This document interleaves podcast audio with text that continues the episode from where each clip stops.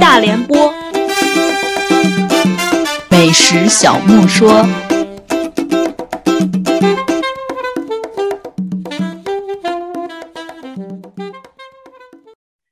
大家好，今天呢，给大家介绍的是一道土耳其的国菜，不能叫国菜，土耳其的国汤，是用红色小扁豆做的，叫土耳其扁豆汤。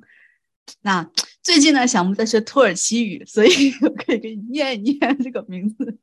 这个汤叫 Chorba m a c h m a k 嗯，其实最近比较关注土耳其的菜，一个一方面是因为。呃，马上要去土耳其旅游了嘛，所以说开始试吃，就要先什么叫什么避避坑，嗯，然后呢，是因为前一段时间就开始学习土耳其语，所以说就想把学到的东西都吃一遍。嗯，那其实这道土耳其红色小扁豆汤，我目前为止吃过三次。每次的味道都不一样，然后我问了我的土耳其朋友，他说其实，因为是那种，我觉得这个就像咱们的什么西红柿炒鸡蛋，每家都有每家的做法，但是往往就是最简单的，其实是最好吃的。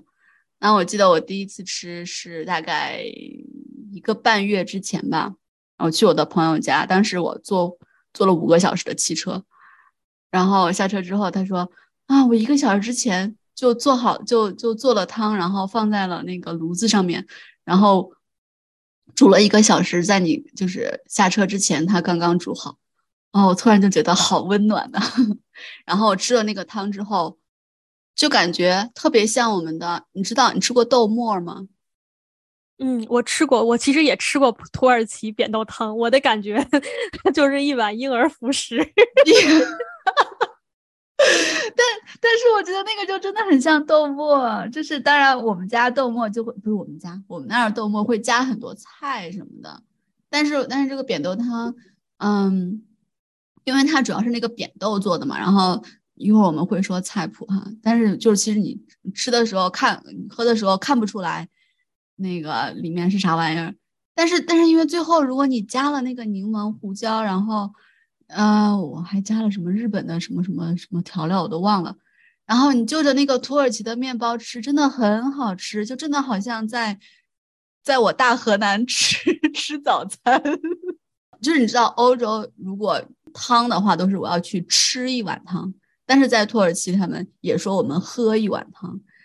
嗯，所以说我我我一般我自己的印象里面，如果你说喝一碗汤的话，说明这个东西就是不是一个你能在。餐馆单点的东西，但是如果在土耳其的话呢，你是可以就是只是去点一碗汤，然后就点点面包，你就吃完了可以走的这种，所以说感觉还是很亲民的。其实我是问我的朋友，如果你让你推荐一个土耳其的菜的话，你会推荐什么？他就当时推荐了这个汤，除了因为它是这种国民汤之外呢，还有他一些儿时的记忆。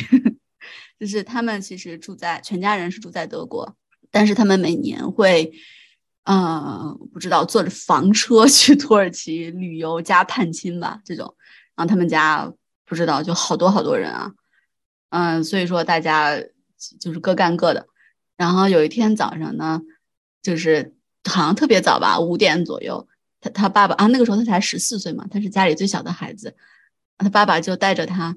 嗯，去清真寺去祷告，祷告完之后，他爸爸就问他要不要一起骑摩托车。可他才十四岁，他从来没有骑过摩托车。他爸就说啊，没事没事，就骑嘛，反正是吧，也没有人。怎么说呢？反正就是也不太会骑，就跌跌撞撞的开始骑车。他们就去去，呃，好像是要去海滩边去找温泉，然后。最后也没有找到温泉，但是就在一个什么泥地里摔了一跤，摔倒的是他爸爸，一个骑了很多年摩托车的老手。他在摔倒之前成功的跳了车，被他爸爸表扬了。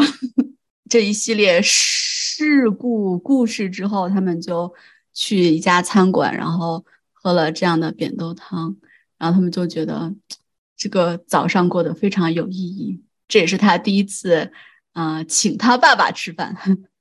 然后，当然了，作为一个亚洲的爸爸，他并没有说什么，但是他说：“嗯，我觉得我爸爸心里还是挺开心的。”然后后来他们就慢慢的回到了车上。但是这是他的童年记忆吧。就他说，如果你去土耳其旅行的话，如果是在市里面，因为有很多那种二十四小时的餐馆，所以说就算你是在三点钟你去点一碗汤，人家也是会，人家也是营业并且给你的。但是可能比如说那么早，因为厨厨房没有不会全开嘛，所以说很多菜可能点不了。但是如果你半夜三点想去，就真的很饿的话，就是喝一碗汤还是可以的。这个东西说不定是不是在厨房里一直熬着，熬一大锅呀？哎，我真的觉得可能是这样，但是他说是有那个是有时间限制的，你也不能熬太长时间。好了，那我们介介绍食谱吧。好生硬的转折。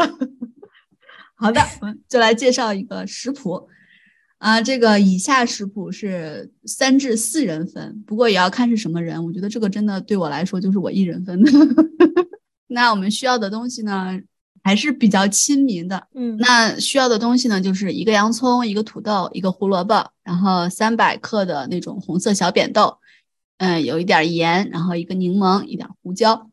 然后呢，最好是你有高压锅的话，用高压锅。那首先呢，就是把呃什么胡萝卜、洋葱、土豆就切成小块儿，然后呢放一点点油，在锅里面炒个三四分钟吧。然后在同时呢，你要去洗那个红色小扁豆，最好至少要洗三十秒吧，不是为了干净，当然也是为了干净，但是最重要的是要洗掉那个淀粉，不然最后那个汤做出来就特别黏糊糊的，就很难喝。嗯，洗完这个扁豆之后呢，你把那些炒好的小块加进去，然后大概加一升的水，然后再放点盐，把所有的东西放在高压锅里面煮。呃，水沸之后。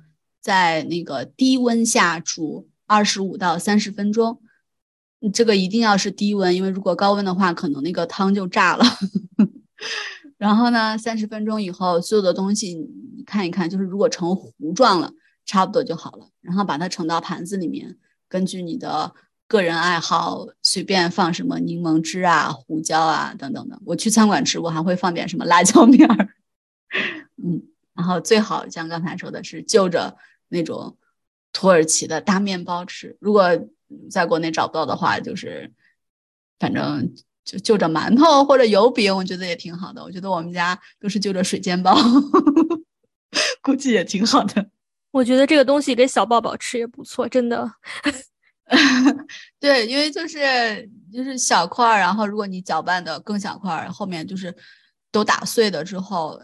就都糊状，就是很像小宝宝辅食，而且里面没有什么小宝宝不能吃的东西，是吧？扁豆好不好消化呀？我也不知道，不是不都都磨成那么碎了，没有什么不好消化的吧？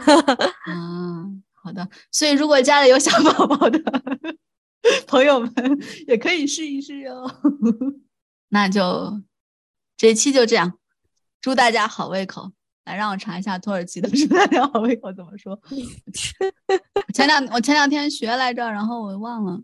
就是在土耳其呢，如果有人就是做了饭，或者是有人把饭端到了你的面前，你可以跟他说：“祝你的手好运。”让我让我让那个 Google Translate 来给我们读一下这个句子。学艺不精。嗯，就是 Good luck with your hand。然后呢，这个时候，嗯，这一般是吃的人要这么说，然后给你做饭的人或者是给你呃端饭的人，当然就会说好胃口。他是这样说的。啊，接受。好的。谢谢谢谢，郭郭川老师。